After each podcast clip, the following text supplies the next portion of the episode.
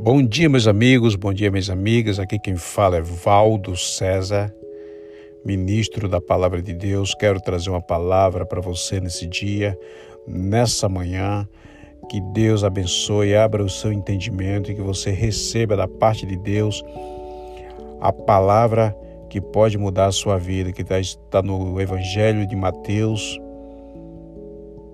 capítulo 11, a partir do versículo 28, disse Jesus: Venham a mim todos vocês que estão cansados e oprimidos, e eu vos o aliviarei.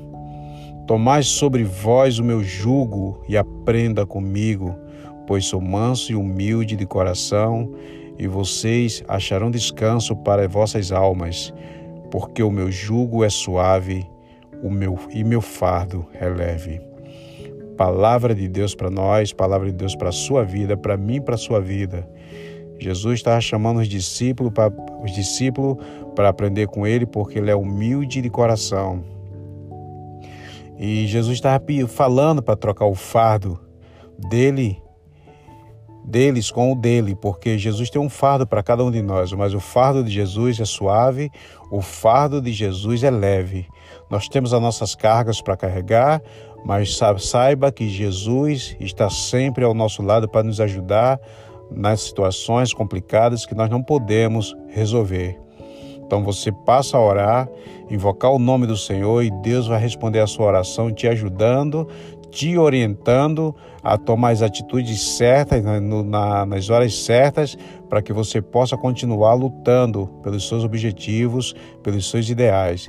Não desista, Deus tem sempre uma saída para você. Não desista da sua luta, não desista da sua vida, não desista da sua fé. Faça de Jesus o seu Senhor, confie nele com todo o impulso do seu coração e busque a Jesus, pois ele tem sempre uma saída para cada um de nós. Amém? Palavra do Senhor para nós, que Deus nos abençoe esse dia. Fica na paz, que o Espírito Santo de Deus, Deus oriente você a seguir em frente, a não desistir, a não desanimar, porque Deus não sente prazer naqueles que retrocede. Continue avançando, continue em frente, mesmo que você não tenha forças, mas creia no Senhor.